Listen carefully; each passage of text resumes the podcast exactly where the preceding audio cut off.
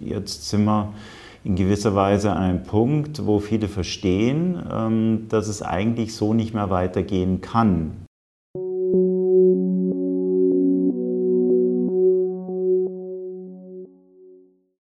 Willkommen beim Podcast des IWP, des Instituts für Schweizer Wirtschaftspolitik an der Universität Luzern. Die ordnungspolitischen Prinzipien, die Deutschland einst erfolgreich gemacht haben, scheinen heute in Vergessenheit zu geraten sagt Professor Dr. Gunther Schnabel. Der Professor für Wirtschaftspolitik und internationale Wirtschaftsbeziehungen an der Universität Leipzig schildert im Gespräch mit Professor Dr. Christoph Schaltecker, wie die deutsche Bundesregierung die Prinzipien solider Wirtschaftspolitik schrittweise außer Kraft gesetzt habe. Wieso Deutschland dadurch ein Absinken des Lebensstandards droht, erklärt Gunther Schnabel im Podcast. Ja, es freut mich sehr, unseren heutigen Gast begrüßen zu dürfen. Unser heutiger Gast ist Professor Gunther Schnabel. Er ist Professor für Wirtschaftspolitik und internationale Wirtschaftsbeziehungen an der Universität Leipzig. Er leitet dort das Institut für Wirtschaftspolitik. Gunther Schnabel ist ein Ökonome, der zunächst einmal an der Eberhard Karls Universität in Tübingen studiert hat, dann auch in die USA ging, an der University of Washington in Seattle äh, studierte, er promovierte und habilitierte sich wieder in Tübingen. Und ein interessantes äh, Faktum ist auch noch, dass er sich stark für Japan interessiert. Er betreibt eine Website, Japan Lounge, wo er die japanische Wirtschafts-, Fiskal- und Geldpolitik kommentiert und darstellt. Es freut mich sehr, Gunter Schnabel, dass du heute am Institut für Schweizer Wirtschaftspolitik IWP bist. Herzlich willkommen. Ja, vielen Dank für die Einladung hier in diese schöne Stadt. Wir wollen zuerst einmal äh, uns zur Inflation ähm, äußern, zur Inflation sprechen. Die aktuellen Daten deuten ja darauf hin, äh, man merkt es auch in der öffentlichen Debatte, das Thema hat so ein bisschen an Momentum verloren. Wir hatten letzten Herbst äh, äh, wahrscheinlich die ähm, Höchststände, äh, die äh, kürzlichen Höchststände erreicht mit Inflationsraten um 10 Prozent in Europa. Nun ist das ein bisschen zurückgegangen. Im Moment in Deutschland 8,5 Prozent. In der Schweiz sind wir auf viel tieferem Niveau, aber auch ein bisschen rückläufig. Ähnliches in den USA. Würdest du sagen, die, das Gröbste ist überstanden? Wir haben den äh, Berg überschritten. Die Inflationssorge ist keine Sorge mehr.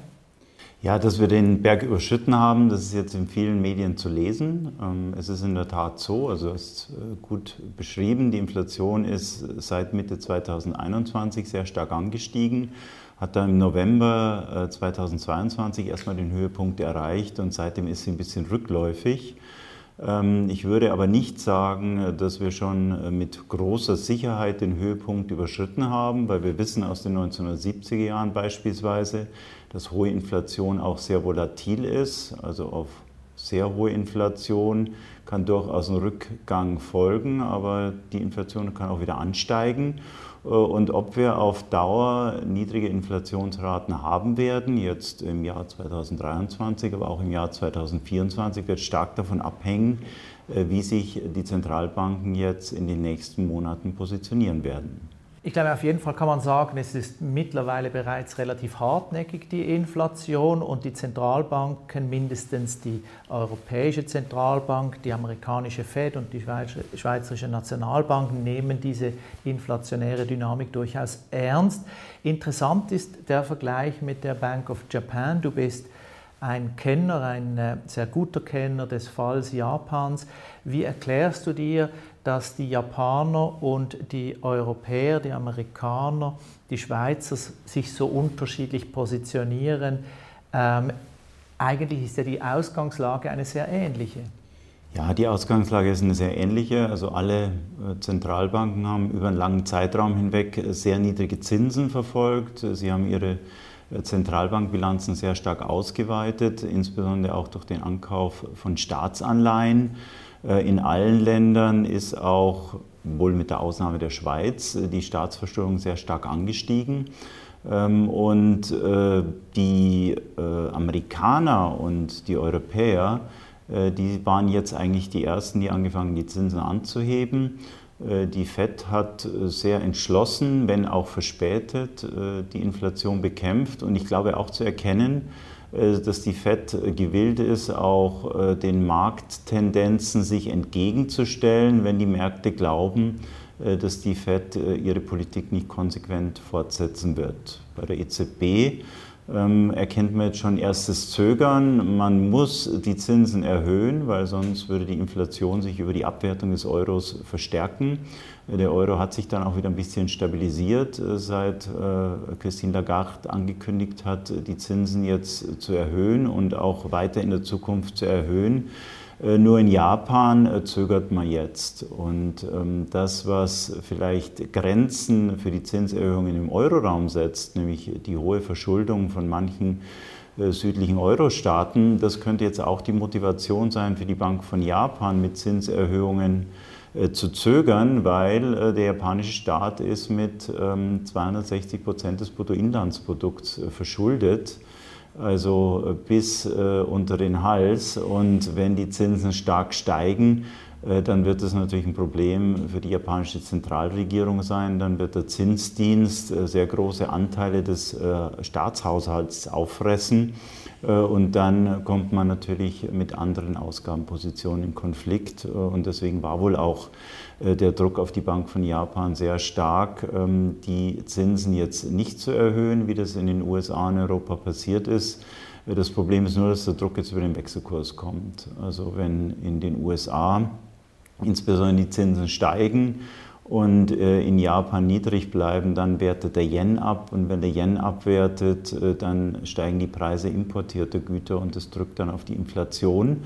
Ähm, die ist auch in Japan, wenn auch nicht so stark wie in den USA im Euroraum jetzt angestiegen. Ich glaube, der letzte Wert, der verwendet wurde, war 4,3 Prozent. Und das ist hoch für Japan, weil ähm, die Löhne äh, schon sehr lange nicht steigen oder im Durchschnitt sogar fallen. Und äh, das macht die japanische Bevölkerung jetzt auch sehr verwundbar, auch für eine moderate Inflation. Du würdest also sagen, Japan, gelegentlich wird es ja als äh, quasi vorbildliche Strategie äh, auch für europäische äh, Länder ähm, diskutiert. Du würdest also nicht sagen, dass die japanische Strategie mit einer hohen Staatsverschuldung, einer sehr expansiven Geldpolitik und der Abwertung, dass das langfristig ein Rezept auch für äh, europäische Länder sein könnte. Ja, nur auf den ersten Blick. Also was die Japaner gemacht haben, die haben ja ähm, äh, im großen Umfang ähm, sich verschuldet äh, die Zentralbank hat diese hohe Verschuldung jetzt äh, insbesondere seit 2013 und in der Abenomics hat sich das Ganze ja nochmal äh, beschleunigt, eine sehr expansive Finanz- und Geldpolitik. Die Bank von Japan hat das abgesichert, die hält es ungefähr 50 Prozent der japanischen Staatsanleihen und trotzdem ist die Inflation sehr, sehr gering geblieben. Und das wurde jetzt von Europa aus und auch von den USA aus gesehen sehr bewundert und auch vorbild, als vorbildlich betrachtet. Äh, was man nicht wusste, und wir haben uns jetzt erst vor ein paar Monaten mal mit dem Thema intensiv befasst und haben versucht zu verstehen, ja, warum war denn äh, die Inflation in Japan jetzt äh, trotz dieser hohen Staatsverschuldung und trotz dieser immensen monetären Expansion so gering. Und ein wichtiger Faktor war, dass sie die zusätzlichen Ausgabenspielräume, die der Staat erhalten hat, dazu genutzt haben, viele Güter zu subventionieren. Also wir haben mal versucht, das zu überschlagen. Also 50 Prozent der Preise in diesem Konsumentenpreisindex in Japan werden staatlich kontrolliert. Ähm, und äh, das äh, ist natürlich so eine Art versteckte Inflation. Die japanische Wirtschaft wurde mit dem billigen Geld auch zombifiziert. Äh, die Produktivitätsgewinne sind zurückgegangen und weil die Produktivitätsgewinne immer auch hinter der Lohnentwicklung stehen, fallen halt in Japan ja, seit 20 Jahren die realen Löhne und da kommen die negativen Kosten dieser anhaltend lockeren Geld- und Fiskalpolitik äh, natürlich äh, sehr klar bei der Bevölkerung an. Also auch eine aufgestaute Inflation würdest du argumentieren in Japan? So ist es. Jetzt Inflation und Leitzinsen sind das eine. Was in der öffentlichen Debatte oft relativ kurz kommt, ist die Frage der Realzinsen. Und Realzinsen sind ja eigentlich das, was ökonomisch von Bedeutung ist. Ökonomisch von Bedeutung ist für den Wachstumsprozess einer Volkswirtschaft, ökonomisch von Bedeutung ist für die Anreize, überhaupt Ersparnisse zu bilden. In der klassischen Diktion der Volkswirtschaftslehre ist der Realzins dafür verantwortlich, dass eben Ersparnisse gebildet und dann Investitionen finanziert werden und das den Wachstumsprozess antreibt. Was würdest du sagen, wenn eine ganze Generation mit äh, negativen Realzinsen konfrontiert ist, kann das äh, langfristig gut gehen? Ja, also wir hatten ja jetzt über 20, 30 Jahre hinweg einen Trend, wo die Zentralbanken sowohl am kurzen Ende also auch am langen Ende der Zinsstrukturkurve die nominalen Zinsen abgesenkt haben und solange es äh, moderate Inflation gab, natürlich auch die realen Zinsen äh, abgesenkt äh, haben. Die realen Zinsen müssen wir natürlich erstmal berechnen. Das sind die nominalen Zinsen minus die Inflationsrate. Und die Inflationsrate muss erstmal gemessen werden.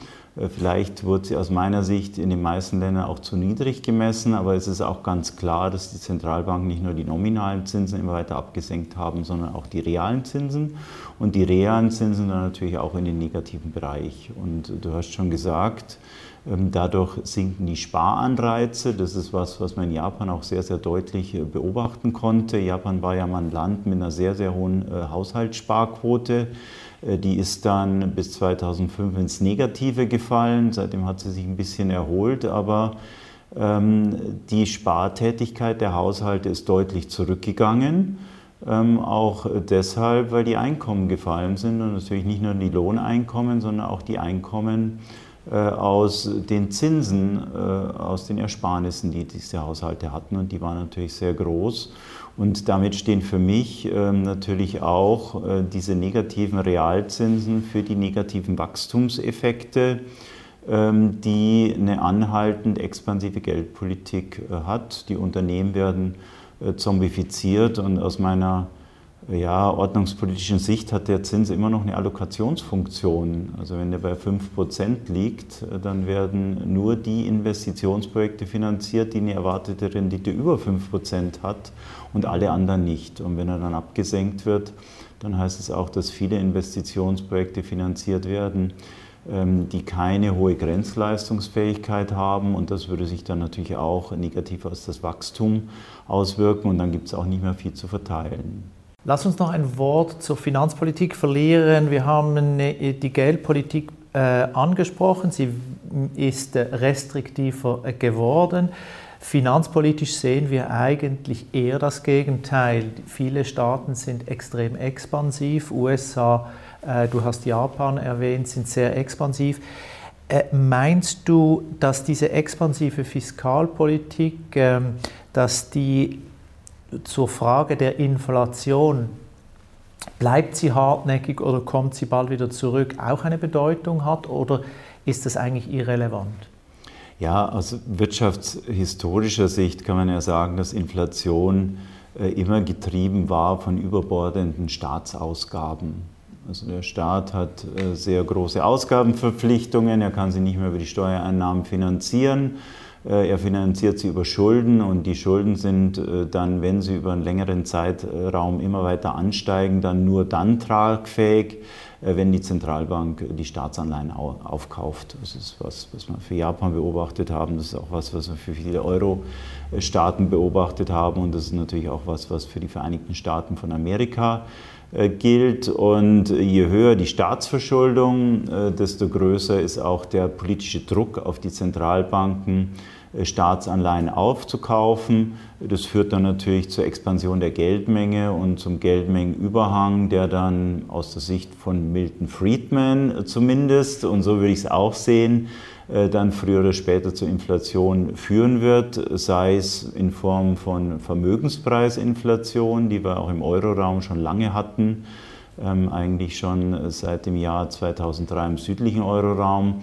oder sei es dann früher später auch im, in Form von Konsumentenpreisinflation, die wir jetzt erst seit Mitte 2021 äh, beobachten.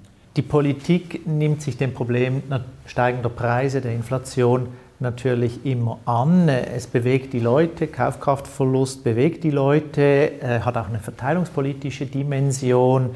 Äh, das untere Einkommen tendenziell äh, relativ stark von solchen äh, hohen Inflationsraten betroffen sind.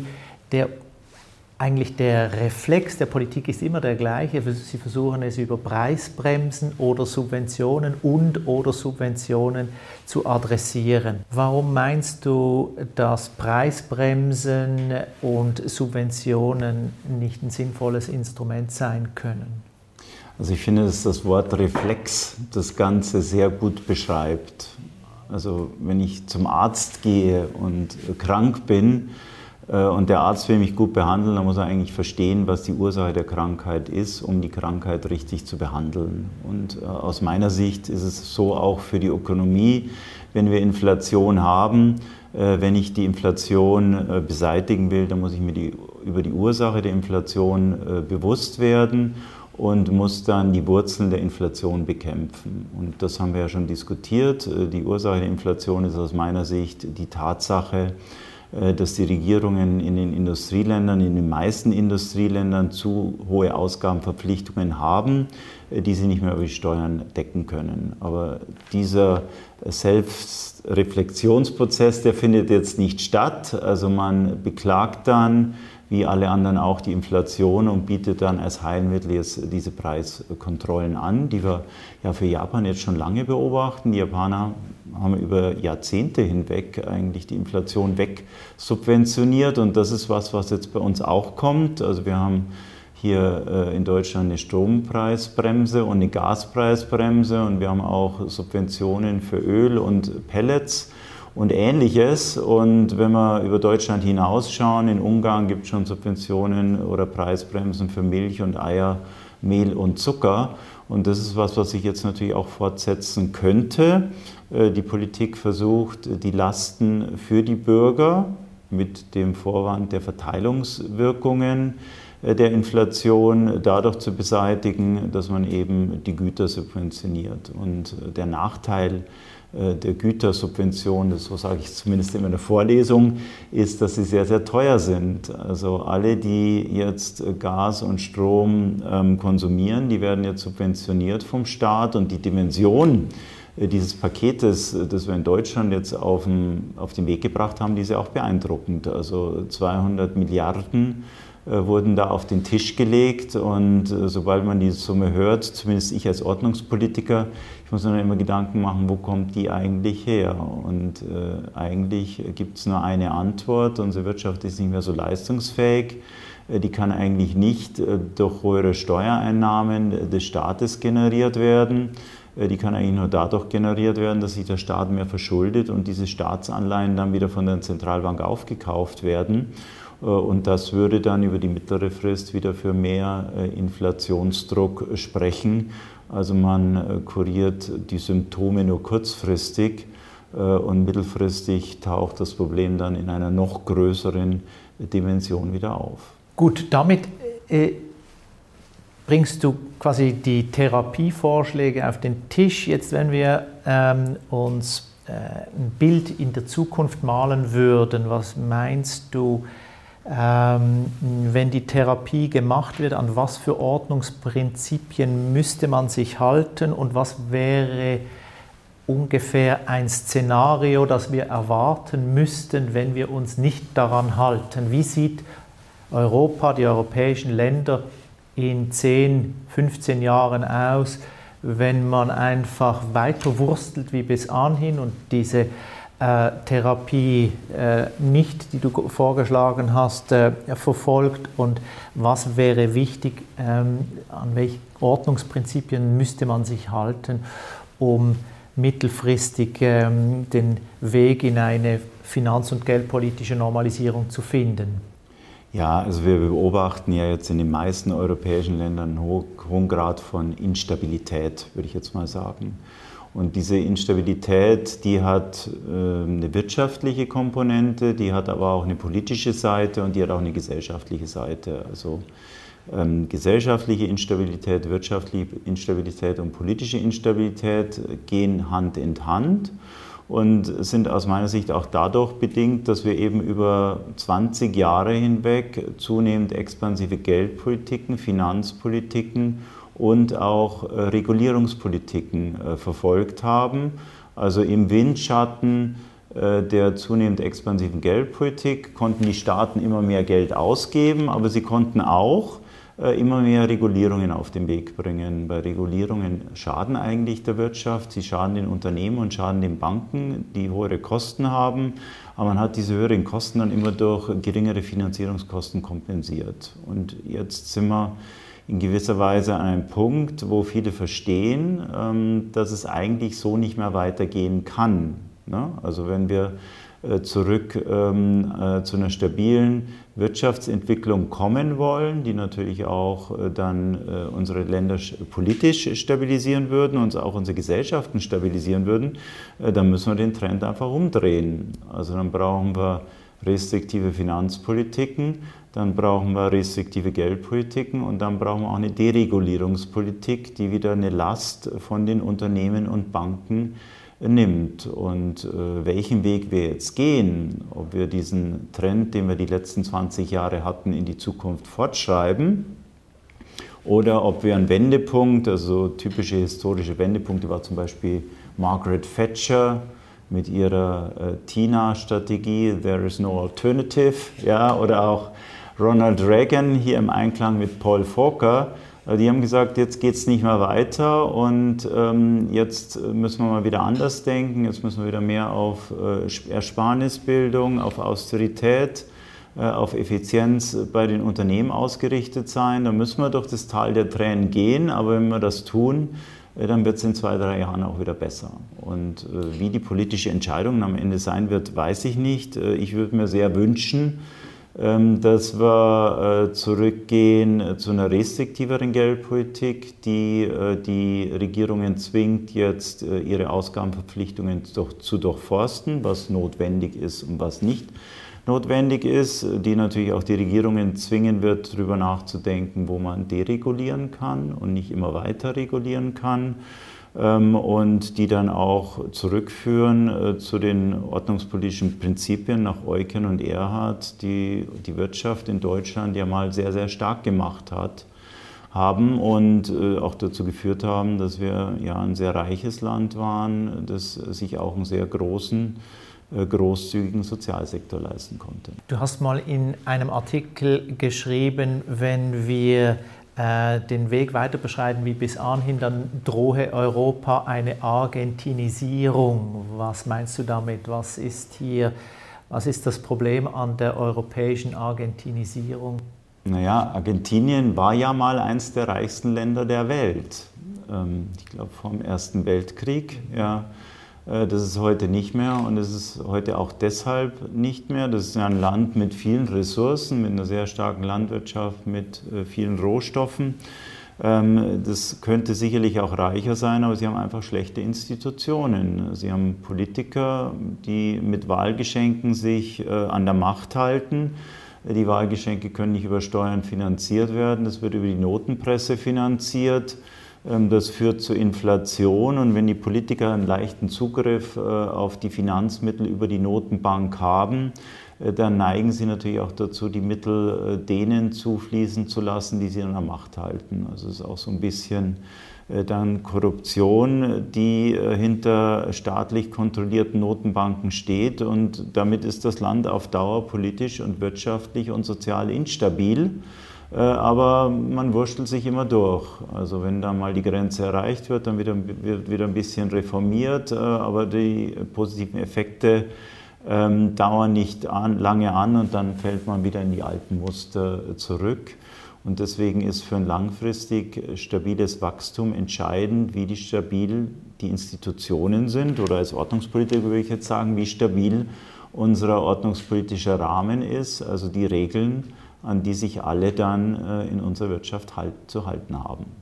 Wir müssen noch ein Wort über die Schweiz verlieren. Du bist äh, heute in die Schweiz gereist. Äh, das ist eigentlich 2023 das Jahr des 50-jährigen Jubiläums äh, der flexiblen Wechselkurse, mehr oder weniger. Die Schweiz hat im Januar 1973 ähm, ihr, ihre Verpflichtung, die sie eingegangen ist im Bretton Woods-System für die fixen Wechselkurse, aufgegeben. Äh, anfangs äh, hat man argumentiert, es sei nur temporär, das hat sich dann aber äh, langfristig ähm, als nicht durchhaltbar äh, gezeigt. Die fixen Wechselkurse, später ist auch die Deutsche Bundesbank dann ähm, zum flexiblen Wechselkurs übergegangen.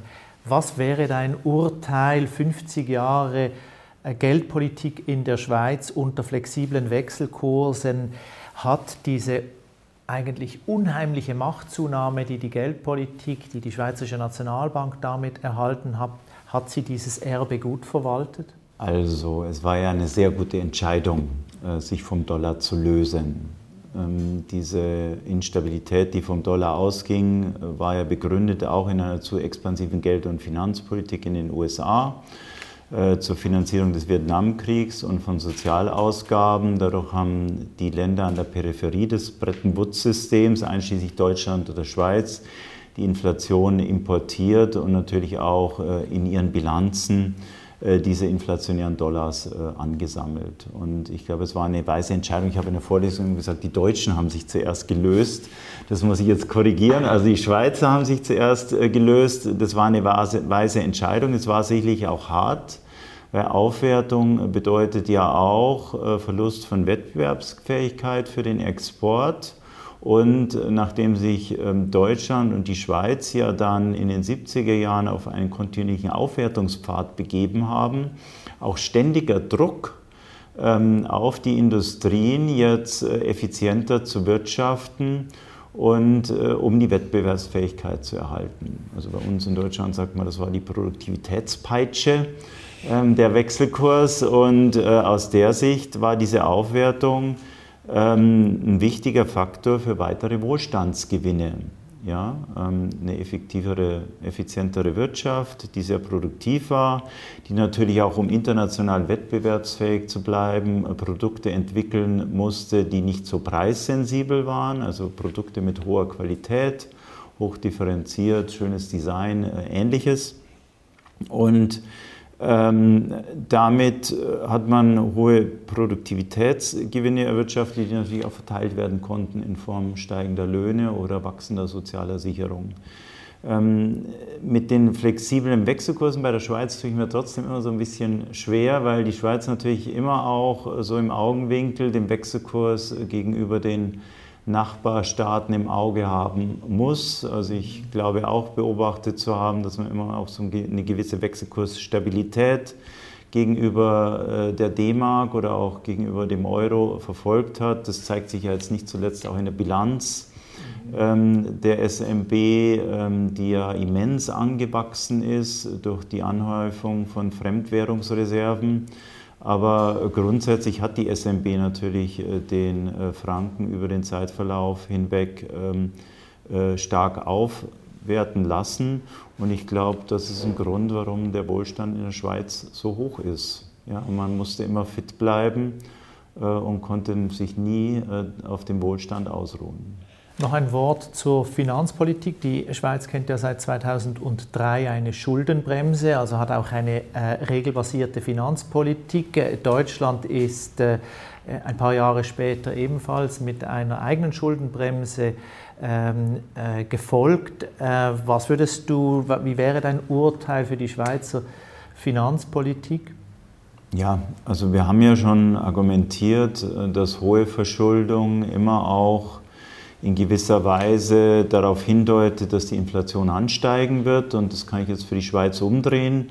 Äh, die Staatsverschuldung ist gering, wenn ich das richtig verstehe, ist infolge der Einführung der Schuldenbremse sogar noch zurückgegangen, äh, entgegen äh, dem europäischen Trend. Und damit können die Schweizer auf Dauer, sofern sich die Schweiz jetzt von der Geldpolitik des Euros isolieren kann, was sie nicht ganz kann, aber doch äh, sehr tapfer tut, ähm, können die Schweizer auf Dauer äh, auf niedrige Inflationsraten hoffen. Und ich glaube, diese Hoffnung ist sehr, sehr viel geringer in Deutschland. Wir haben zwar auch eine Schuldenbremse, aber wir haben jetzt inzwischen sehr adäquate Mittel gefunden, mit sogenannten Sondervermögen die Schuldenbremse zu umgehen. Und damit habe ich eher die Besorgnis, dass wir in Deutschland eher den Schuldenniveaus von Italien oder Frankreich annähern als dem der Schweiz. Vielleicht ein Wendepunkt in der deutschen Finanzpolitik. Gunther, wenn wir dich hier haben, du bist ein profunder Kenner der deutschen Wirtschaftsgeschichte. Und es gibt nicht nur ein Jubiläum, 50 Jahre Schweizer Geldpolitik unter flexiblen Wechselkursen, sondern es gibt auch ein anderes Jubiläum, das für dich wahrscheinlich noch wichtiger ist, nämlich 75 Jahre deutsche Währungsreform von 1948. Am 20. Juni wird es soweit sein. Wenn du das deutsche Wirtschaftswunder, so äh, wird ja die Zeit nach dieser Währungsreform und der Preisfreigabe genannt. Wenn du kurz zusammenfassen würdest, warum gab es ein deutsches Wirtschaftswunder? Was sind die entscheidenden Instrumente gewesen, die Stellschrauben, die die Politik damals richtig gesetzt hat? auch unter dem berühmten Wirtschaftsminister Ludwig Erhard und späteren Kanzler. Was sind die äh, Ingredienzen, die ähm, Zutaten dieses Wirtschaftswunders gewesen und was müssten wir heute wieder vermehrt ins Zentrum rücken, wenn wir eben dieses Wirtschaftswunder 2.0 haben möchten? Ja, also ich werde heute auch immer wieder gefragt, was müssen wir denn tun, damit es wieder besser wird. Und ähm, dann denke ich eigentlich oft ähm, hier an diese Wirtschafts- und Währungsreform äh, zurück. Ich war ja nicht dabei, also so alt bin ich nicht, aber ich habe mich nochmal detailliert eingelesen, auch um zu verstehen, was damals passiert ist. Und man hat ja ähm, jetzt äh, unter Führung der amerikanischen Besatzungsmacht in Westdeutschland äh, die deutsche Wirtschaft völlig umgekrempelt. Also die deutsche Wirtschaft unter Nazi-Deutschland, das war eine Staatswirtschaft, wo der Staat ähm, entschieden hat, was produziert wird und wem wie viele Güter zugeteilt werden. Er hat auch über die Preise entschieden. Und deswegen gab es dann in Deutschland nach dem Krieg auch einen sehr großen Geldmengenüberhang bei stabilen Preisen, einfach weil die Preise staatlich festgesetzt waren. Äh, und dieser Geldmengenüberhang, der hat eben jetzt äh, auch die wirtschaftlichen Abläufe gestört. Ähm, es gab im Wesentlichen Tauschwirtschaft, das Geld war nichts wert und die Tauschwirtschaft, die verhindert auch Spezialisierung und wirtschaftliche Dynamik. Und deswegen war aus meiner Sicht ein Grundbaustein dieser Reformen war die Geldreform, die Währungsreform. Und man hat die äh, das Bargeld und die Einlagen der Banken entwertet. Weitgehend hat dann ein neues Geld geschaffen und hat dieses neue Geld mit einer unabhängigen äh, Zentralbank hinterlegt. Das hatte sicherlich auch historische Gründe, weil die Reichsbank ja den Krieg mitfinanziert hat äh, und die neue Bank deutscher Länder, die dann später die Deutsche Bundesbank wurde, die sollte jetzt unabhängig sein. Also sollte nicht dem Einfluss der Regierung unterlegen. Also wir hatten dann eine unabhängige Zentralbank, was ja dann äh, im Nachkriegseuropa auch eine Besonderheit war, was in Südeuropa und in Frankreich, Italien, Griechenland nicht so gab. Und ähm, die Reform heißt nicht äh, ohne Grund Währungs- und Wirtschaftsreform. Äh, denn ähm, eine Währung ist nur dann stabil, das haben wir jetzt auch schon abgeleitet, äh, wenn die Zentralbank nicht unter Druck vom Staat ist, äh, überbordende Staatsausgaben zu finanzieren. Also äh, die Ausgabenverpflichtungen des deutschen Staates wurden reduziert. Ludwig Erhard hat auch immer dafür gekämpft, ähm, ähm, dass nicht zu viel vom Staat eingefordert wurde. Und jetzt wurden auch grundlegende Prinzipien für wirtschaftliches Handeln formuliert, also ganz im Gegenteil äh, zum sowjetisch besetzten Ostdeutschland, Privateigentum, ähm, Vertragsfreiheit, Haftung, ähm, offene Märkte äh, und ähm, auch eine Zurückhaltung bei der Wirtschaftspolitik, also Konstanz der Wirtschaftspolitik, äh, so wie das Walter Eucken dann formuliert hat.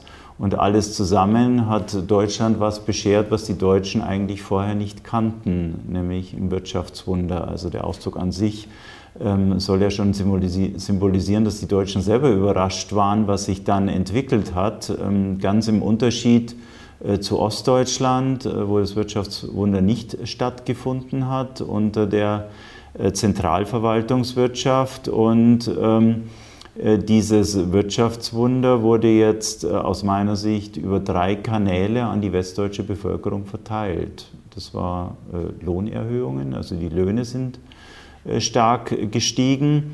Ähm, die Preise waren gleichzeitig gering, weil wir hatten Preisstabilität äh, dank der Deutschen Bundesbank und man konnte einen sehr leistungsfähigen Sozialstaat aufbauen. Und dann war immer noch äh, Geld übrig, mit dem man dann auch den ähm, europäischen Integrationsprozess mitfinanzieren konnte. Und so kann man sagen, dass von dem deutschen Wirtschaftswunder, von dem westdeutschen Wirtschaftswunder nach dem Zweiten Weltkrieg eigentlich ganz Westeuropa profitiert hat und äh, diese äh, wirtschaftliche Stabilisierung des Deutschlands im Gegensatz zu Deutschland nach dem Ersten Weltkrieg hatte damit auch sehr positive Effekte für Westeuropa. Westeuropa wirtschaftlich und politisch äh, stabil und die Menschen waren zufrieden. Und es ist eine große Mittelschicht entstanden, äh, die dann auch äh, immer für die großen Volksparteien gestimmt hat. Mal ein bisschen rechts, CDU, mal ein bisschen links, SPD vielleicht mal in der Mitte FDP, aber wir hatten doch ähm, ein wirtschaftlich, politisch und gesellschaftlich sehr stabiles Land. Es gibt ja noch ein wichtiges Datum in den 50er Jahren, Schuldenschnitt. Glaubst du, der Schuldenschnitt war für das Wirtschaftswunder in Deutschland auch zentral oder sind es vor allem dieses stabile Geld durch eine unabhängige Bundesbank und die Preisfreigabe durch eben die Aufgabe administrierter Preise? Findest du, der Schuldenschnitt in den 50er Jahren war ein Element, das dazugehörte oder würdest du das eher ähm, als nicht so entscheidend beurteilen? Also ich würde sagen, dass die hohen Schulden, die lasten jetzt wie ein Mühlstein auf der ganzen wirtschaftlichen und gesellschaftlichen Entwicklung. Und ähm, ich habe mit Thomas Mayer mich auch in, in meinem Papier, haben wir uns sehr grundsätzlich Gedanken gemacht, äh, was die Voraussetzungen für monetäre Stabilisierung sind.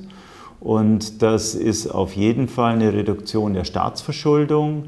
Äh, sonst kommt der Druck auf die Zentralbank, immer wieder Staatsanleihen zu kaufen. Also eine unabhängige Zentralbank ist nur dann gegeben, das manifestiert sich ja auch in den sogenannten Maastricht-Kriterien äh, zur Europäischen Währungsunion, ist nur dann gegeben, äh, wenn die Staaten schlank sind und die Staaten gewohnt sind, ihre Ausgabenverpflichtungen äh, über Steuern zu finanzieren und nicht über Verschuldung, von der man dann annimmt, dass sie früher oder später von den Zentralbanken monetarisiert werden. Also ich denke, äh, das geht Hand in Hand.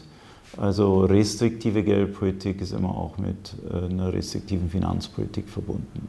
Ja, Gunther, nach dem Blick in die Geschichte stellt sich natürlich für uns Zeitgenossen die Frage, ja, was lernen wir jetzt aus der Geschichte, was ist aktuell in der aktuellen Situation, wo vielleicht sogar eine Rezession auf uns wartet, auf jeden Fall herausfordernde Geld- und fiskalpolitische Zeiten neben äh, den verteidigungs- und sicherheitspolitischen Herausforderungen. Was gilt es aus deiner Sicht zu tun?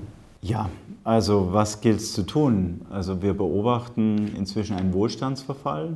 Also die äh, Idee, dass der Wohlstand in Deutschland nie so hoch war wie heute, von der haben wir uns in Deutschland eigentlich schon verabschiedet. Also auch von politischer Seite äh, wird immer mehr kommuniziert, ähm, dass wir Wohlstandseinbußen hinnehmen müssen. Ähm, und wenn das äh, weithin anerkannt ist, dann stellt sich immer die Frage, woran liegt es denn? Liegt es an dem Coronavirus und liegt es an dem Krieg oder gibt es noch andere Gründe?